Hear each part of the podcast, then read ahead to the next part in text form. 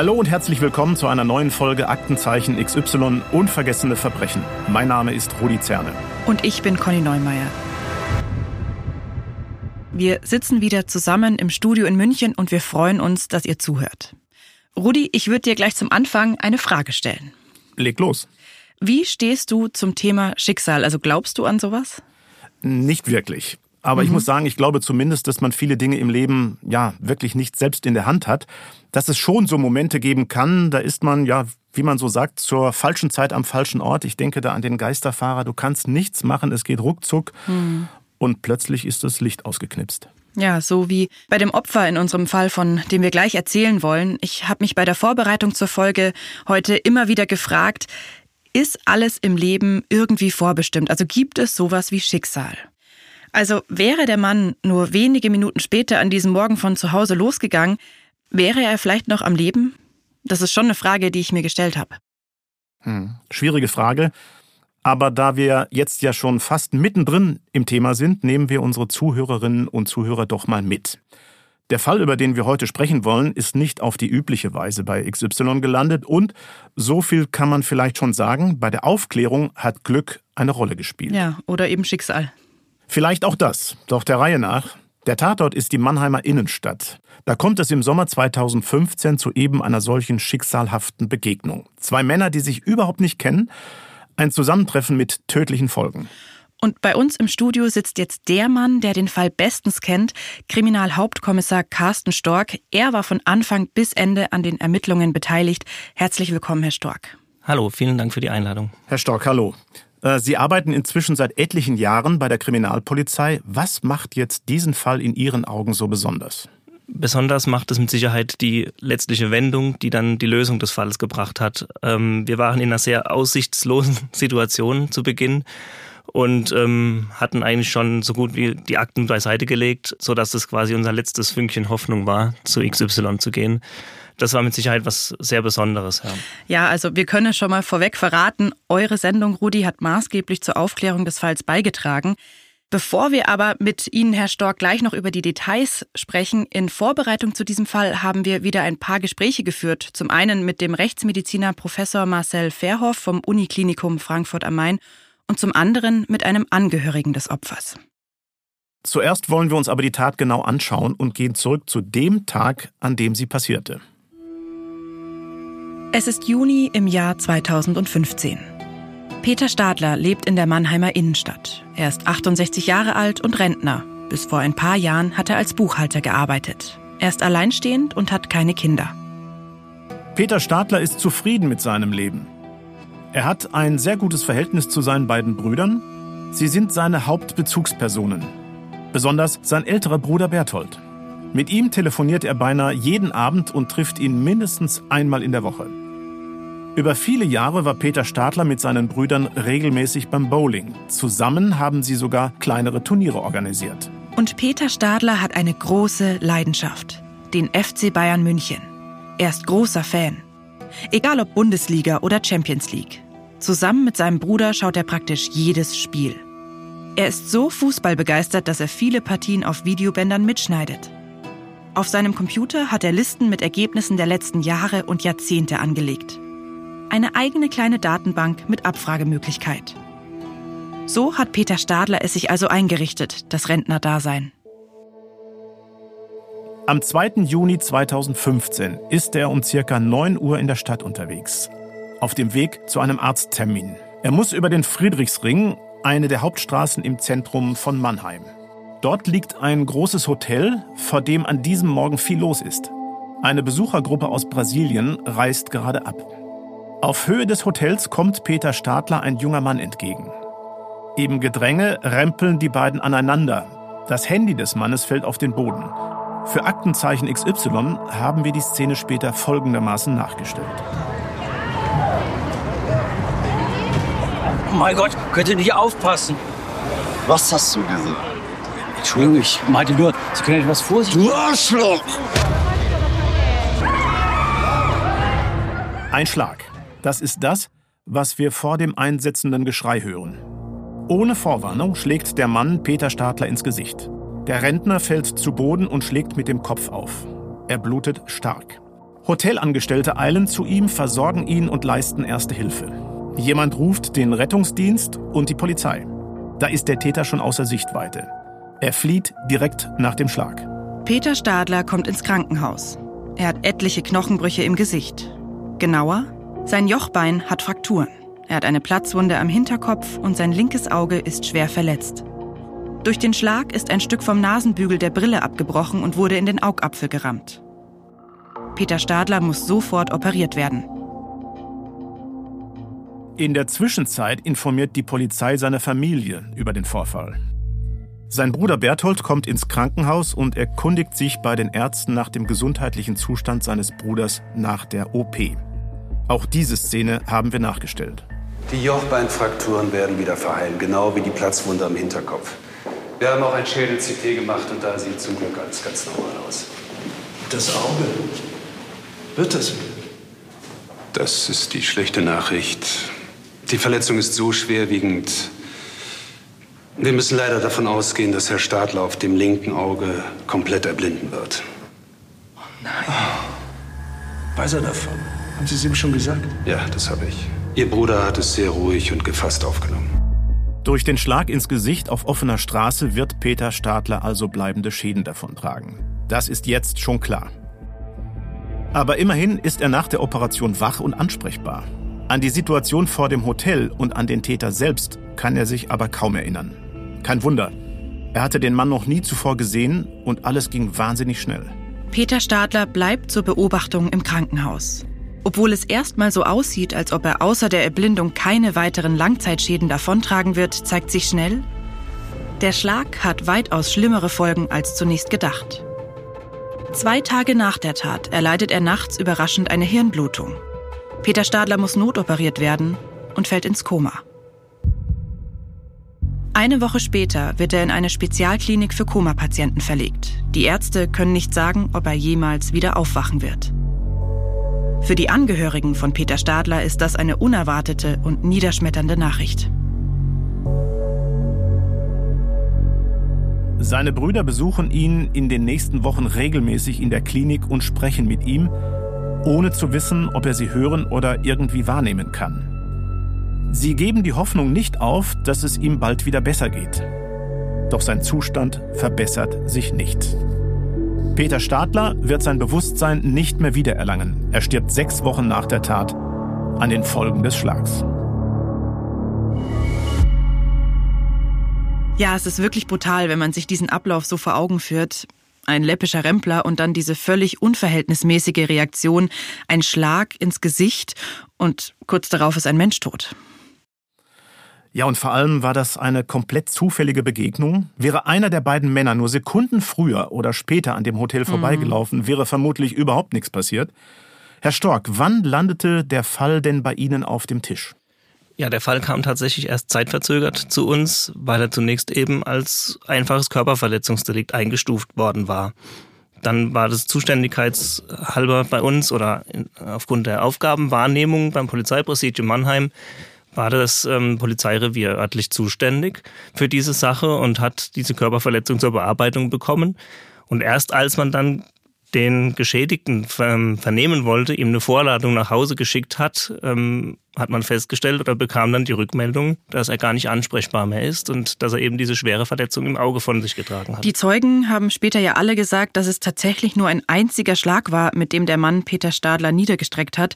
Und durch die Art der Brüche im Gesicht war dann auch klar, dass die Frakturen von dem Faustschlag und nicht etwa vom Sturz auf den Boden kamen. Also ja, eine wirklich heftige Gewalteinwirkung. Herr Stock, wann war denn der Moment, in dem klar war, Sie sind zuständig? Erst als Herr Stadler gestorben war? Nein, das war schon vorher klar, als eben bekannt wurde, dass er definitiv sein Augenlicht auf zumindest einem Auge komplett verlieren mhm. würde. Dann sprechen wir eben im Strafgesetzbuch vom Vorliegen von einer schweren Körperverletzung und das fällt dann definitiv in den Zuständigkeitsbereich ähm, arbeitsmäßig von der Kriminalpolizei in Mannheim.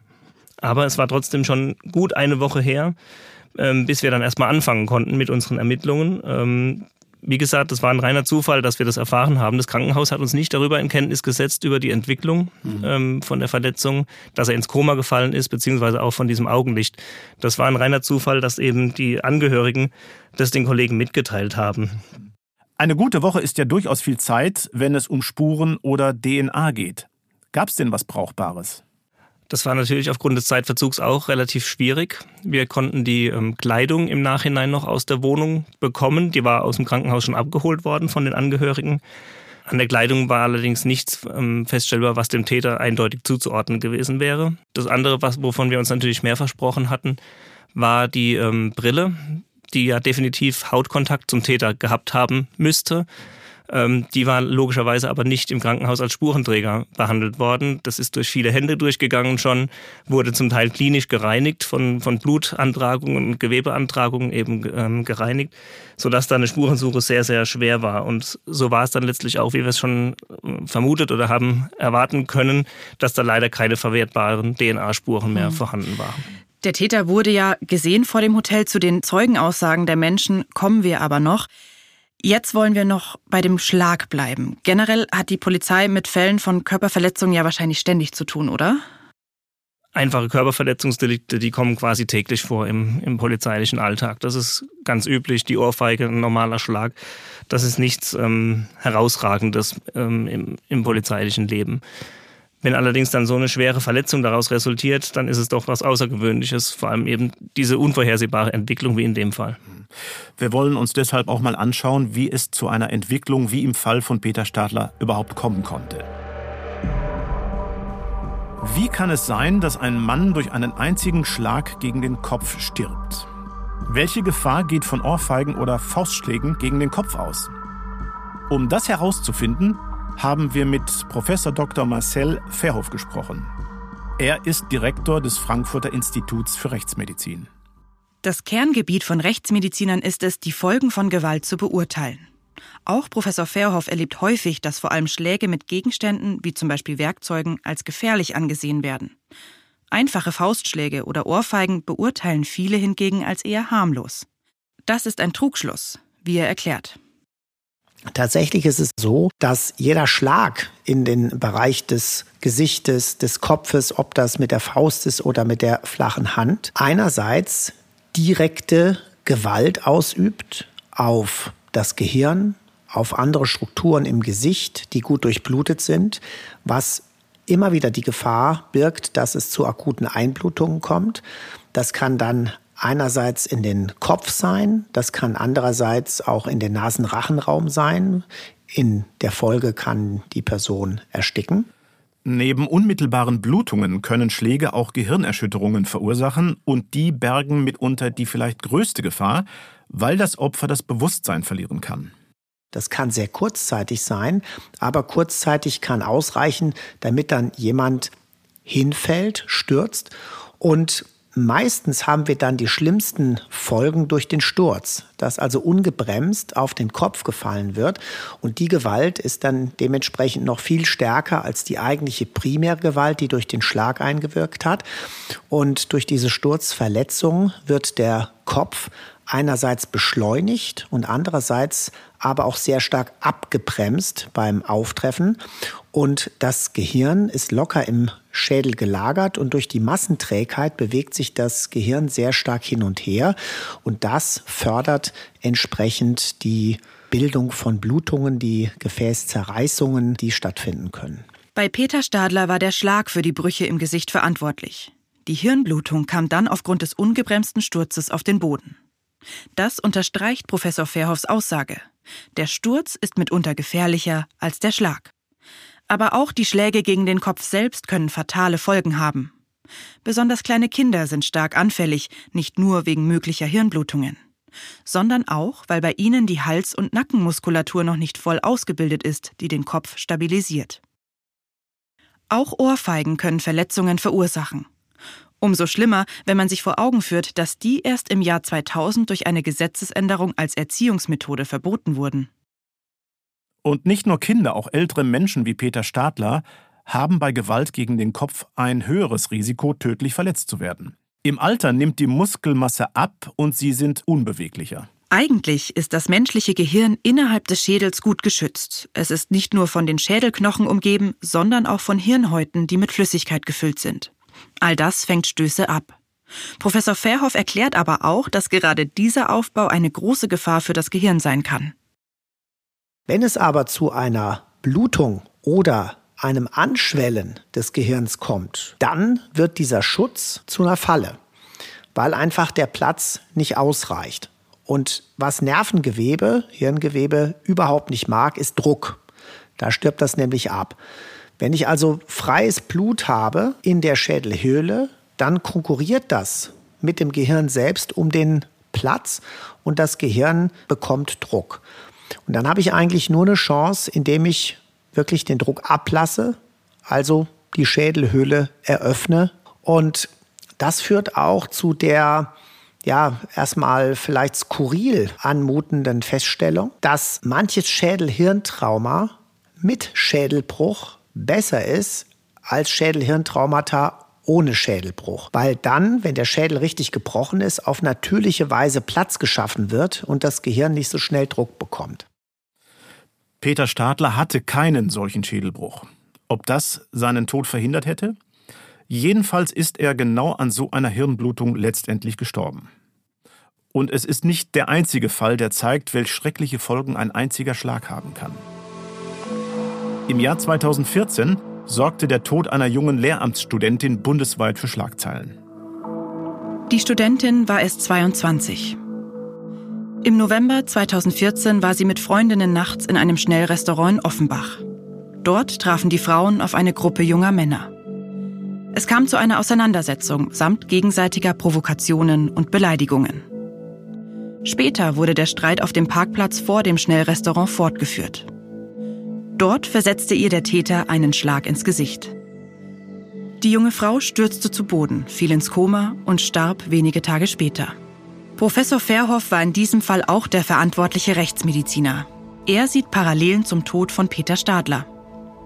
Das ist eigentlich insofern ein vergleichbarer Fall, wobei aber hier auch durch Zeugenaussagen und durch Kameraaufnahmen eben dieser in Anführungszeichen harmlose Schlag mit der flachen Hand, die sogenannte Ohrfeige, feststand. Also mehr war es tatsächlich nicht, könnte man sagen. Aber dieser Schlag hat, warum auch immer, sei es, weil er an eine bestimmte Stelle des Kopfes getroffen hat, sei es, weil einfach das Opfer in dem Moment überhaupt nicht damit gerechnet hat, hat eben zu einem direkten Bewusstseinsverlust bei der Frau geführt und die ist dann auf den Boden gefallen, ungebremst und hat eben durch diesen Sturz die später tödlichen Verletzungen erlitten.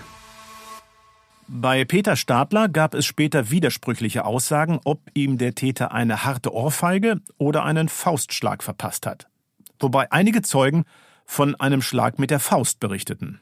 Das würde auch die Frakturen erklären. Sein Fall und auch der der jungen Studentin zeigen vor allem auf erschreckende Art, dass Faustschläge oder Ohrfeigen keinesfalls eine harmlose Bagatelle sind. Wir haben jetzt gehört, welch potenzielle Gefahr von Schlägen gegen den Kopf ausgeht. Gehen wir zurück zum Fall Peter Stadler und schauen uns die Ermittlungsarbeit der Polizei genauer an.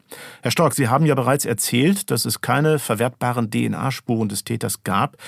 Wussten Sie das denn schon, als der Fall zu Ihnen kam?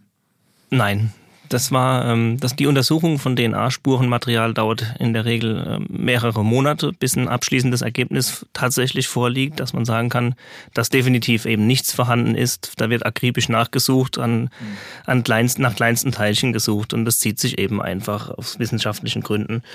Als der Fall zu uns kam, zur Kriminalpolizei, war äh, sehr wenig geschehen. Es wurden ähm, die ersten Augenzeugen mal vernommen, aber eben nur sehr rudimentär sodass wir quasi bei Null angefangen haben. Wir wissen ja, dass am Tatort vor dem Hotel viele Menschen unterwegs waren, als es zu dem Schlag kam. Da müssten Sie ja eigentlich massig Zeugenaussagen und Täterbeschreibungen bekommen haben, oder? Es war in der Tat so, dass da ja sehr reger Verkehr war vor dem Hotel, auch im mhm. Hotel, ähm, weil diese Reisegruppe eben gerade auch bei der Abreise war und die Koffer verladen wurden. Ähm, die Rezeptionisten waren mit dem Auschecken beschäftigt und ähm, all die Personen, die da eben vor Ort waren an dem Tag, konnten wir dann mehr oder weniger namentlich ermitteln, zumindest die in Deutschland wohnhaften, mhm. und haben die dann eben auch ähm, befragen können. Allerdings waren die Personenbeschreibungen sehr, sehr oberflächlich, die nicht zu einer ähm, Wiedererkennung hätten führen können. Hm. Was war denn jetzt mit der Reisegruppe, die gerade dabei war abzureisen? Ich meine, das waren brasilianische Mitarbeiter eines großen deutschen Chemiekonzerns, die auf einer Tagung in Mannheim waren. Die standen ja praktisch genau daneben, als der Täter zugeschlagen hat. Konnten die nichts aussagen? Das Problem war, dass natürlich diese Reisegruppe alle schon längst wieder in Brasilien waren, mit Ausnahme der deutschen Reiseleitung und des Busfahrers. Die zwei Personen konnten wir vernehmen, aber die waren zu dem Zeitpunkt, als es passiert ist, logischerweise mit anderen Dingen beschäftigt. Die haben sich um ihre Kunden gekümmert, haben das Gepäck verladen, den Kunden beim Einsteigen geholfen. Ich gehe auch davon aus, dass diese brasilianische Reisegruppe, die Teilnehmer, die hätten dazu auch nicht viel mehr sagen können, weil die ja auch damit beschäftigt waren, schnell in den Bus einzusteigen. Die hatten ja einen Termin, wo sie dann hinfahren mussten. Denen ist alles erst bewusst geworden, als dann eben dieser Mann zu Boden gegangen ist. Hat man denn versucht, in Brasilien weiter zu ermitteln? Also hat man versucht, Kontakt mit irgendjemandem aufzunehmen? Ja, wir haben über die Firma, über den Chemiekonzern eben versucht, diese Reisegruppe ausfindig zu machen und haben sie auch anschreiben lassen über die Firma offiziell per E-Mail. Ähm, leider hat sich da niemand zurückgemeldet. Mhm. Ja, und auch sonst konnte niemand etwas Eindeutiges über diesen Zwischenfall aussagen? Leider nichts Eindeutiges, nein. Also es wurde dann von einem Geschrei berichtet und von einem Schlag und dass der Mann zu Boden gegangen ist. Also viel mehr Details waren leider von keinem Zeugen zu erlangen. In Summe gab es ja trotzdem eine Menge Aussagen. Haben Sie daraus dann eine ja, übereinstimmende Beschreibung des Täters herleiten können? Wie gesagt, das war eine sehr, sehr oberflächliche Beschreibung. Ähm, die Übereinstimmungen waren, dass er sehr groß gewachsen gewesen sein soll, zwischen 1,80 Meter und 1,90 Meter. Er soll sehr schlank gewesen sein, durchtrainiert, äh, jung, zwischen 20 und 30 Jahren alt. Ähm, was alle übereinstimmend oder sehr viele übereinstimmend gesagt haben, dass er sehr schlaksig in seinen Bewegungen und so ein bisschen fahrig auch gewirkt hat. Der eine oder andere hat davon auch gesprochen, dass es ähm, gewirkt hätte, als würde er unter Drogen stehen tatsächlich. Ähm, Allerdings mit dieser Personenbeschreibung, da finden wir in jeder Großstadt sehr, sehr viele. Also da sind wir nicht wirklich weitergekommen damit. Eine Auffälligkeit beim Täter gab es ja dann aber doch, und zwar bei der Kleidung. Genau, übereinstimmend haben alle oder beinahe alle Zeugen davon gesprochen, dass es ein dunkelblauer Pullover war mit ähm, einem Logo eines österreichischen Getränkeherstellers auf, dem, auf der Brust in relativ großer Dimension. Wir haben dann äh, zunächst versucht, online zu recherchieren, ob es diesen Artikel irgendwie zu kaufen gibt, offiziell über die ähm, Homepage äh, von dieser Firma, sind da aber nicht fündig geworden, haben die auch angeschrieben, die uns dann aber bestätigt haben, dass ein solches Produkt nicht kommerziell hergestellt wird. Also wir mussten davon ausgehen, dass es sich um ein gängiges Imitat handelt in verschiedenster Art. Stimmt es denn, dass die Zeugen den Täter außerdem als Mann mit südländischem Aussehen beschrieben haben? Das ist korrekt. Ähm, allerdings müssen wir mit solchen Einschätzungen subjektiver Art sehr, sehr vorsichtig sein, weil was ist südländisch? Für den einen ist es Italien, Spanien, für andere Türkei, Rumänien, Bulgarien. Das ist sehr, sehr schwierig. Wenn jemand im Sommer ein bisschen gebräunte Haut hat, ein dunkles Haar trägt, ähm, insgesamt die ganze Erscheinung für, wirkt für, für den einen oder anderen schnell als südländisch und wird uns sehr, sehr häufig auch genannt als Personenbeschreibung. Deswegen, das muss man immer mit sehr, sehr Vorsicht genießen. Die Beschreibungen waren alle so vage, dass sie auch kein Phantombild erstellen konnten. Hinzu kam, dass es keinerlei Vorbeziehung zwischen Täter und Opfer gab. Das erschwerte ihre Arbeit ja nochmals. Also das hat sich sehr schnell rauskristallisiert, dass es tatsächlich eine rein zufällige Begegnung war zwischen den beiden, dass da keinerlei Vorbeziehung vorhanden war. Die kannten sich auf keinen Fall. Also das konnten wir ziemlich zügig ausschließen. Das hat natürlich die Suche für uns nochmal deutlich erschwert. Und die Phantombilderstellung war mit der Beschreibung definitiv nicht möglich. Wie sah es denn mit dem Handy aus? Bei diesem Zusammentreffen war ja das Handy des Täters auf den Boden gefallen. Konnte man über Mobilfunkdaten irgendwas herausfinden? Also das Handy hat er mitgenommen, das lag nicht mehr am, am Tatort. Wir haben das Mobiltelefon vom Herrn Stadler ähm, überprüft und konnten eben da verifizieren, dass überhaupt keine Vorbeziehung vermutlich bestanden hat, weil es sehr rudimentär nur benutzt worden ist von dem Herrn Stadler. Mhm. Ähm, das Täterhandy hätte man machen können. Allerdings waren die zeitlichen Fristen leider da auch schon abgelaufen. Und zum anderen ist es sehr schwierig im innerstädtischen Bereich festzustellen, welche Handys da eingeloggt sind, weil wir sehr dichtes Funkmastennetz haben. Ähm, da bekommt man eine, eine, Vielzahl an Daten, die letztlich nicht mehr beherrschbar sind, insbesondere eben auch unter dem Aspekt, dass wir keinerlei andere objektive Spuren dann hätten. Wir wüssten zwar, wer alles möglicherweise in dem Umfeld sich bewegt hat, Aber wer dann letztlich tatsächlich die Tat verübt hat, hätten wir dann immer noch nicht herausbekommen können. Wie haben Sie denn dann versucht, mit den wenigen Infos, die Sie hatten, voranzukommen? Wir haben in der lokalen Presse zunächst ähm, Aufrufe gemacht, Zeugenaufrufe gemacht. Wir haben über Facebook entsprechend den Sachverhalt publiziert und gebeten, dass doch Zeugen, die vor Ort waren, weil dort ist immer sehr viel Betrieb vor dem Hotel, auch an der gegenüberliegenden Straßenbahnhaltestelle. Ähm, das ist ein Treffpunkt, da treffen sich sehr viele Menschen, da treffen sich Schüler, da treffen sich Leute aus dem ähm, Obdachlosen- und Drogenmilieu auch mitunter, ähm, dass vielleicht doch einer was gesehen hat oder dass vielleicht doch einer sagt, ja, den kenne ich, der läuft hier jeden Tag vorbei und sich dann melden würde, aber leider ist das nicht mhm. passiert. Sie haben ja mit Ihrem Team mehrere Monate zu dem Fall ermittelt. Wie war der Austausch mit der Familie von Peter Stadler in der Zeit? Also wir standen in einem regelmäßigen Austausch, haben die Familie immer eigentlich über den Stand der Ermittlungen in Kenntnis gesetzt, wobei sich der, wie wir jetzt schon die ganze Zeit drüber reden, auch ähm, nicht wirklich verändert hat. Wir sind wirklich auf der Stelle getreten, das war dann äußerst schwierig, haben das aber auch relativ offen der Familie gegenüber eben so gesagt. Ähm, wenn ich keine Hinweise habe, keine Hinweise bekomme und auch kein Spurenmaterial, kein äh, objektives vorhanden ist, dann ist es halt relativ schwierig, da voranzukommen. Mhm. Also die herkömmlichen Ermittlungsmethoden wurden ausgeschöpft. Für die Familie war das natürlich frustrierend. Können Sie das verstehen? Selbstverständlich kann ich das nachvollziehen. Wie gesagt, von Ermittlerseite, wir müssen den, den Fall relativ objektiv betrachten und dürfen uns natürlich auch emotional nicht so zu stark damit einbinden. Es muss sachlich, es muss später ja auch gerichtlich verwertbar sein, was wir da in Erfahrung bringen. Von daher müssen wir natürlich immer mit Fakten arbeiten, die wir haben und dürfen uns nicht in irgendwelchen Spekulationen verirren. Aber dass die Familie selbstverständlich eine ganz andere emotionale Bindung zu dem Vorfall hat und auch äh, unbedingt die Lösung haben will und wissen will, wer ist dafür verantwortlich, das können wir selbstverständlich sehr gut nachvollziehen. Wie ging es Ihnen denn damit, dass Sie überhaupt nicht weitergekommen sind? das war zum Teil auch frustrierend ein bisschen. Ja. Man hat versucht, man hat ähm, Besprechungen gemacht, hat überlegt, hat irgendjemand noch Ideen, wie könnten wir da vorankommen ja, toll fühlt man sich bei sowas mit mhm. Sicherheit nicht. Ja. Sie mussten die Ermittlungen im Juni 2016 dann ja auch einstellen, also ein Jahr nach der Tat. Passiert das öfter oder war der Fall eher eine Ausnahme? Also man muss sagen, dass das bei Kapitaldelikten eigentlich sehr selten vorkommt, dass wir wirklich die Ermittlungen komplett einstellen müssen.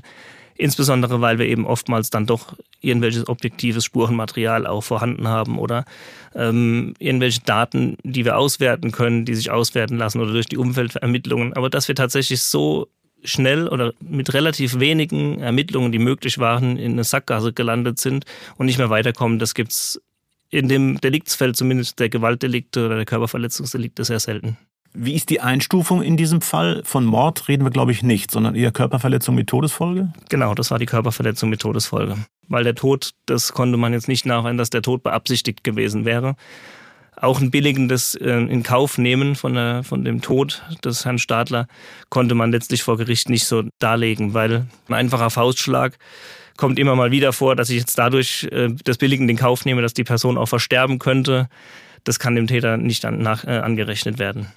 Wir haben für diese Folge mit einem Angehörigen von Peter Stadler gesprochen. Thomas Stadler ist sein Neffe und hat uns erzählt, wie diese Zeit für ihn und seine Familie war. Sein Vater Berthold Stadler ist der Bruder, zu dem Peter Stadler ein so enges Verhältnis hatte. Von den Verletzungen seines Onkels durch den Schlag erfährt Thomas Stadler am Telefon. Was danach folgt, ist für die Familie nur schwer zu begreifen. Wir selber dachten als Familie, gut, Augenlicht, klar, es ist extrem schlimm, das zu verlieren.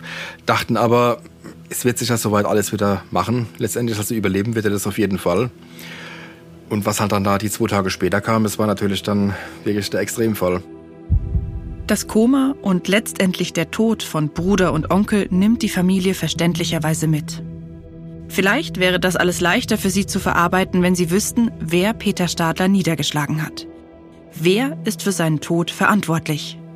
In dieser Zeit wünscht sich sein Neffe Thomas Stadler vor allem mehr mediale Aufmerksamkeit.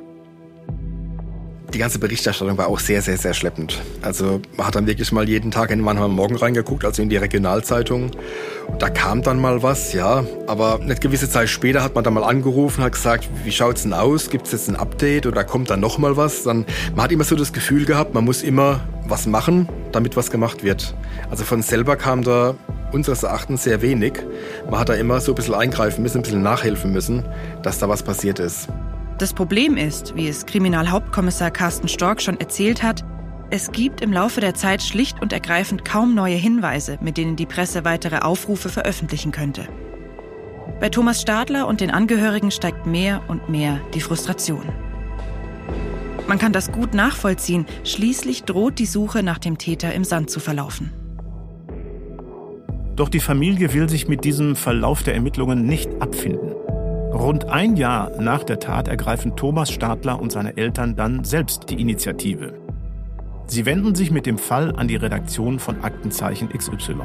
Die Idee, Aktenzeichen XY mit reinzuholen, war ja die Idee von meinen Eltern, respektive von meiner Mutter. Die hatte dann alles zusammengefasst und hat äh, Aktenzeichen XY der Redaktion einen Brief geschrieben. Sie sagte als immer, ähm, Aktenzeichen XY ist so alt wie unsere Ehe. Sie haben 1967 geheiratet. Das war das erste Jahr, wo auch Aktenzeichen XY mit Eduard Zimmermann damals noch ausgestrahlt wurde und äh, haben sich auch bis dahin immer alle Folgen angeschaut. Und äh, da kam dann die Idee, vielleicht das mal zusammenzufassen, an die Redaktion zu schreiben. Das Ziel bei Aktenzeichen XY ist es ja, bei der Aufklärung von Verbrechen zu helfen. Und für Familie Stadler ist die Sendung offenbar der letzte Strohhalm, um den Täter doch noch zu finden. Sie fühlen sich auch dadurch angetrieben, dass die Polizei nicht weiterkommt in ihren Ermittlungen. Es war im Prinzip ein Versuch. Wir haben nicht so den Eindruck gehabt, dass bei der Polizei irgendwas weiterging. Und es war eigentlich dann so ein letzter Ausweg, weil man ja immer wieder durch Aktenzeichen XY Fälle sieht, die schon teilweise Jahre zurückliegen, wo dann doch wieder was dabei rauskommt.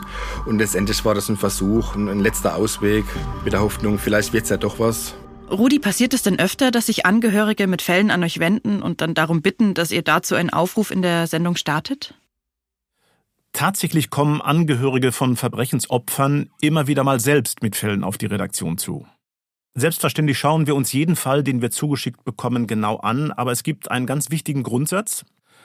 Wir machen nichts, wenn die Kriminalpolizei und die Staatsanwaltschaften nicht mit an Bord sind. Deswegen muss dieser Weg auch für Angehörige immer der erste sein. Also, um es nochmal auf den Punkt zu bringen, wir sind keine Ermittlerinnen und Ermittler.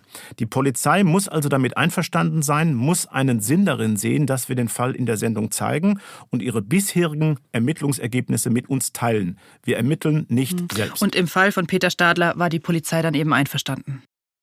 Ja, wir sind auf die Kripo Mannheim zugegangen und haben gefragt, was sie von dem Wunsch der Familie hält. Die Polizisten dort hatten bereits mehrfach gute Erfahrungen mit Aktenzeichen XY gemacht und nachdem dann auch der Staatsanwalt grünes Licht gegeben hat, konnten wir den Fall in die Sendung aufnehmen. Herr Stork, was haben Sie sich denn aus Ermittlersicht von der Ausstrahlung und dem öffentlichen Aufruf bei Aktenzeichen versprochen?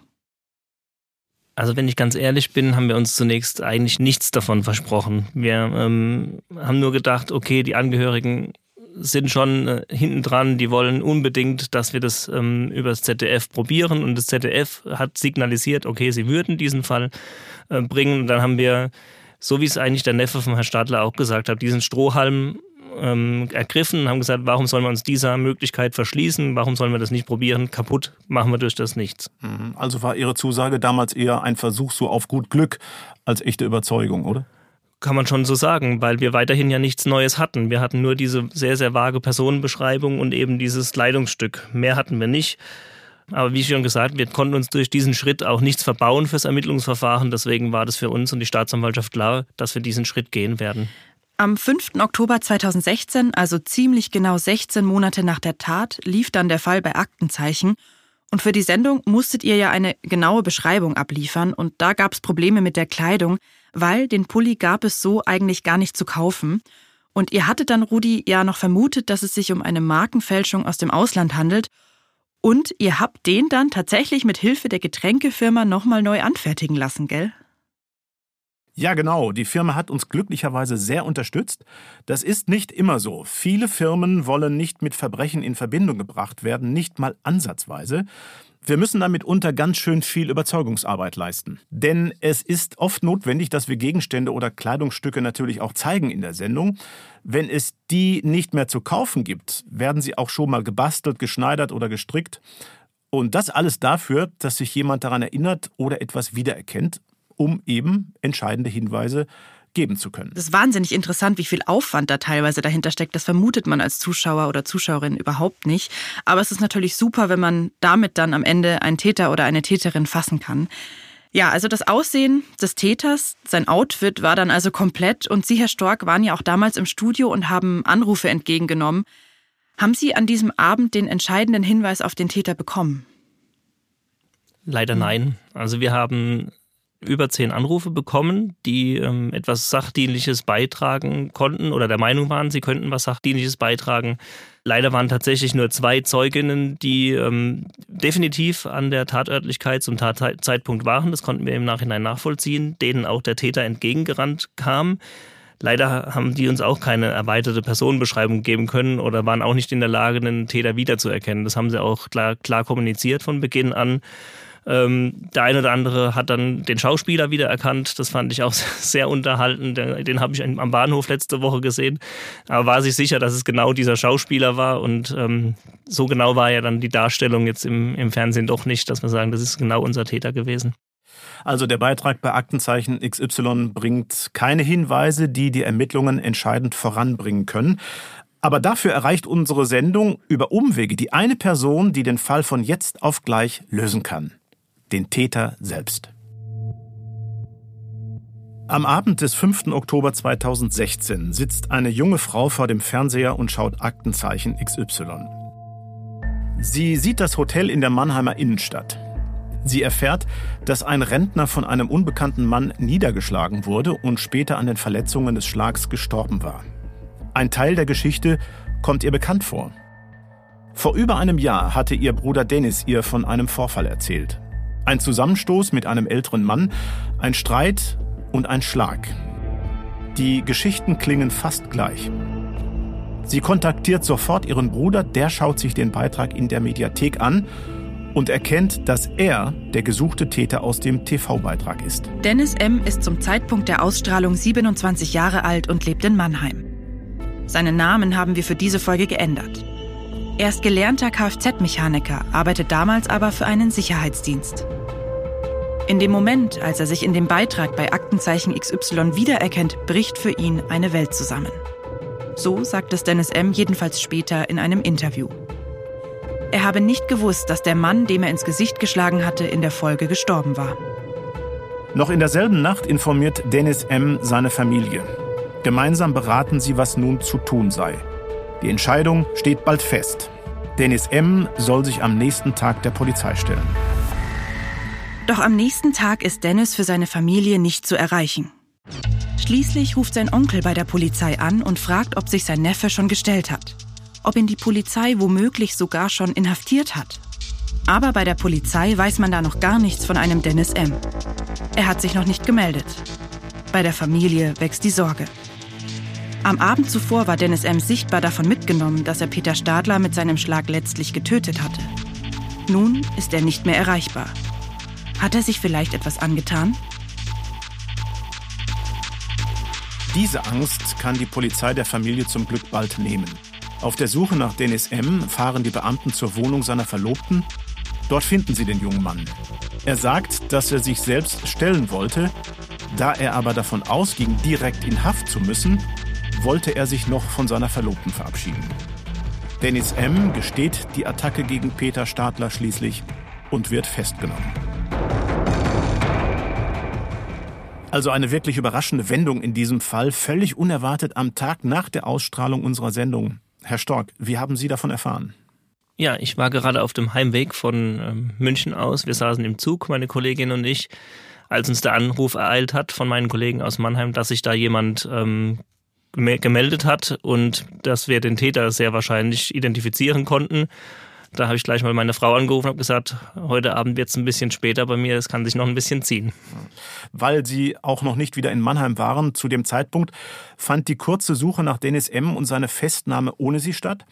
Hatten Sie denn tatsächlich mit so einer schnellen Lösung des Falls gerechnet? Nein, auf gar keinen Fall. Zumal wir ja abends auch noch die ähm, Anrufe mitbekommen haben, die da die Hinweise, die eingegangen sind aufgrund der Sendung, da hatten wir jetzt nicht wirklich gehofft, dass da tatsächlich der entscheidende Hinweis kam. Und selbstverständlich war die Hoffnung schon da, dass doch irgendeiner ihn wiedererkennt, dass er es vielleicht doch irgendeinem Freund erzählt haben könnte, aber dass es dann so schnell geht, damit war nicht zu rechnen. Er hat sich allerdings äh, gar nicht selbst gestellt, sondern sie mussten ihn abholen. Er hat gesagt, er wollte sich stellen, so war die Auskunft, aber tatsächlich war es eben so, dass der Onkel die Polizei angerufen hat, weil man sich Sorgen gemacht hat um den Neffen, der sehr mitgenommen gewesen ist, als er diesen Beitrag gesehen hat, dass wegen seines Schlages ein Mann oder ein Mensch zu Tode gekommen ist. Und dann hat man sich einfach um ihn gesorgt und ja. wollte dann die Polizei informieren, ob er vielleicht schon festgenommen wurde und deswegen nicht erreichbar ist für die Familie oder ob anderweitig ein Unglück passiert wäre. Wie lief die Festnahme ab? Wie viele Mann sind da unterwegs gewesen? Da waren sechs Leute, sechs Beamte unterwegs. Das ist üblich bei so einer Festnahmeaktion, weil dann eben auch noch Anschlussmaßnahmen mit Durchsuchungsmaßnahmen und so weiter mhm. anstehen. Das ist eine ganz übliche und angemessene ähm, Beamtenstärke. Aber Dennis M. hat sich ohne Widerstand festnehmen lassen. Er hat sich ohne Widerstand festnehmen lassen, ja. Für Sie war es ja schon enorm wichtig, dass die Familie des Täters auf die Polizei zugekommen ist. Sie hätten Dennis M. sonst vermutlich nie gefunden, oder? Nein, das kann man definitiv so sagen. Also ohne diesen Hinweis wären wir nie auf seine Person gekommen. Und selbst im Nachhinein konnten die Zeugen, wir haben mit Lichtbildvorlagen im Nachhinein gearbeitet, in denen wir eben Dennis M. eingearbeitet haben. Und keiner, wirklich keiner unserer Zeugen konnte letztlich ihn als Täter wiedererkennen. Diesen Pulli, der ja dann extra nochmal neu angefertigt wurde, gab es den denn tatsächlich? Ja, den gab es tatsächlich. Das hat er auch in seiner Vernehmung so eingeräumt. Den hat er allerdings ähm, in einem Altkleidercontainer entsorgt nach der Tat. Seinen Angaben zu folgen war das nicht wegen der Tat, sondern einfach, weil ihm der Pulli nicht mehr gefallen hatte. Dennis M., war das denn ein aggressiver Typ in Ihrer Wahrnehmung? Ich habe ihn als sehr höflichen Menschen kennengelernt. Er hat sich gegenüber der Polizei sehr höflich äh, verhalten, nicht gewalttätig oder auch nicht aggressiv, sich nicht im Ton vergriffen oder ähnliches. Und warum ist er gleich nach dem Schlag geflohen? Seinen Angaben zu folgen, war das eine panische Reaktion von ihm. Er hat diesen Mann geschlagen. Ihm wurde bewusst, ich habe einen alten Mann gerade geschlagen. Mhm. Einfach aus Angst und aus Panik ist er dann sofort abgehauen, weil er auch nicht wusste, wie die anderen Personen reagieren, die so um ihn rum da waren, ob da möglicherweise ihn jetzt einer versucht festzuhalten oder vielleicht auch körperlich zu attackieren. So war es seine Begründung uns mhm. gegenüber. Sie waren ja dann auch selbst als Zeuge vor Gericht. Welchen Eindruck hat Dennis M. denn während der Verhandlungen auf Sie gemacht? Also wie glaubhaft fanden Sie seine Erklärung, dass er erst gar nicht mitbekommen hat, was er da eigentlich gemacht hat?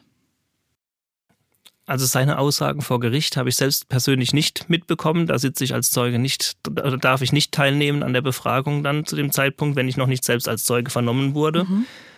Er hat so hat es mir die Staatsanwaltschaft im Nachhinein berichtet, sich genauso gegeben, wie er es auch in seiner polizeilichen Vernehmung getan hat. Sehr höflich, hat zu seiner Tat gestanden und war offensichtlich auch sehr mitgenommen von dem, was sein Schlag eben verursacht hat und dass das nicht von ihm beabsichtigt gewesen war, diesen Mann schwer zu schädigen. Dennis M. wurde am Ende wegen Körperverletzung mit Todesfolge zu einer Freiheitsstrafe von zwei Jahren auf Bewährung verurteilt. Für Thomas Stadler und seine Familie ist der Abschluss des Falls eine Erleichterung. Klar ist es eine gewisse Genugtuung, dass man halt auf jeden Fall jetzt ein Namen, Gesicht hat, dass man mit dem Fall auch abschließen kann. Das ist auf jeden Fall eine positive Sache, als wenn man jetzt wirklich da die nächsten Jahre, Jahrzehnte noch überlegt hätte und gegrübelt hätte. Wer war das denn? Von dem her gesehen, ja, war es natürlich gut, dass man halt damit halt abschließen können. Ohne die Initiative von Familie Stadler wüsste der Täter bis heute wohl nicht, was er da angerichtet hat und der Fall wäre weiter ungelöst. Trotzdem mit dem Strafmaß für Dennis M. sind Thomas Stadler und seine Eltern nicht ganz einverstanden. Mit dem Urteil selbst, äh, ja, so richtig zufrieden, klar ist man damit nicht. Für Angehörige, also wenn ich auch im Freundeskreis, Bekanntenkreis darüber spreche, eine Bewährungsstrafe ist eigentlich erstmal nichts. Es ist, äh, ich weiß nicht, ob Genugtuung das richtige Wort ist, aber wenn der Täter wenigstens mal ein paar Tage oder Monate im Gefängnis gesessen wäre, wäre es mit Sicherheit einfacher zu verkraften gewesen als, als eine Bewährungsstrafe. Dazu muss man sagen, dass zwei Jahre die maximale Freiheitsstrafe ist, die noch zur Bewährung ausgesetzt werden kann. Dem Angeklagten wurde angerechnet, dass man ihm die Tat ohne sein Geständnis nicht hätte nachweisen können. Auch Thomas Stadler glaubt nicht, dass Dennis M. seinen Onkel mit dem Schlag töten wollte. Für seinen Vater Berthold macht es das aber nicht besser. Mein Vater war auch bei den ganzen Verhandlungen gar nicht dabei. Er konnte sich das nicht angucken. Er hat gesagt, er will den Menschen nicht sehen, er kann den Menschen sehen. Er hat auch das völlig im Kopf ausgeblendet. Es ist nach wie vor auch schwer, mit ihm über das ganze Geschehen zu reden. Er, er, er ist damit nie zurechtgekommen und er kommt damit auch sicherlich nicht mehr zurecht. Ja, was Thomas Stadler da beschreibt, zeigt, wie schwer es ist, den Verlust eines geliebten Menschen zu verkraften. Ja, ganz, ganz schlimm. Und man muss sich nochmal vor Augen führen, dass eben auch ein einzelner Schlag ins Gesicht, hinter dem keine Tötungsabsicht steckt, einen Menschen das Leben kosten kann. Ja, das ist richtig. Jeder Schlag, der ins Gesicht geht, man kann die Konsequenzen nicht absehen. So wie man es in dem Fall gesehen hat, was sich daraus entwickeln kann, ist einfach nicht vorhersehbar. Mir gehen da Sprüche durch den Kopf wie eine Ohrfeige hat noch niemandem geschadet oder auch die Szene bei der Oscarverleihung 2022, als der Schauspieler Will Smith seinem Kollegen Chris Rock auf offener Bühne eine Ohrfeige verpasst hat. Das Video wurde im Internet millionenfach geklickt, aber der Schlag ins Gesicht wurde von vielen damals eher als Bagatelle betrachtet vor dem Hintergrund, was wir heute gehört haben, würde ich das auch noch mal in einem ganz anderen Licht sehen. Herr Stork, was machen Sie denn da für Erfahrungen? Also ich kann mir vorstellen, Ihre Klientel ist da auch nicht so ganz zimperlich. Nein, mit Sicherheit nicht. Also wir beobachten insgesamt schon zunehmende Gewaltexzesse, die dann eben auch aus Nichtigkeiten schon entstehen und man sich da hinterher sogar noch damit brüstet in irgendwelchen sozialen Medien, welche tolle Tat, tolle Tat man da vollbracht hat. Eventuell werden sogar Videos veröffentlicht dazu. Aber es sollte eben nicht normal sein und kann auch nicht normal sein. Das sollte auch nicht so akzeptiert werden, ähm, weil man sieht, wenn es richtig dumm läuft, dann hat man ein Menschenleben auf dem Gewissen und das muss man auch selbst erstmal verkraften können dann. Ja, es ist gut und wichtig, dass wir das zum Schluss nochmal betonen. Wir sind damit am Ende und danken allen, die uns Rede und Antwort gestanden haben. Ganz besonders Thomas Stadler, dem Neffen des Opfers. Ein großer Dank geht auch an Sie, Carsten Stork, dass Sie nochmal Ihre Ermittlungsarbeit und Ihre Gedanken mit uns geteilt haben. Sehr gerne, vielen Dank. Bis zum nächsten Mal. Und wenn es euch gefallen hat, dann lasst gerne eine Bewertung da. Wenn ihr Feedback oder Kritik zur Folge habt, dann schreibt uns eine Mail. Die Adresse findet ihr in den Show Notes. Bis zur nächsten Folge. Und ich schließe wie immer mit den Worten, bleibt sicher.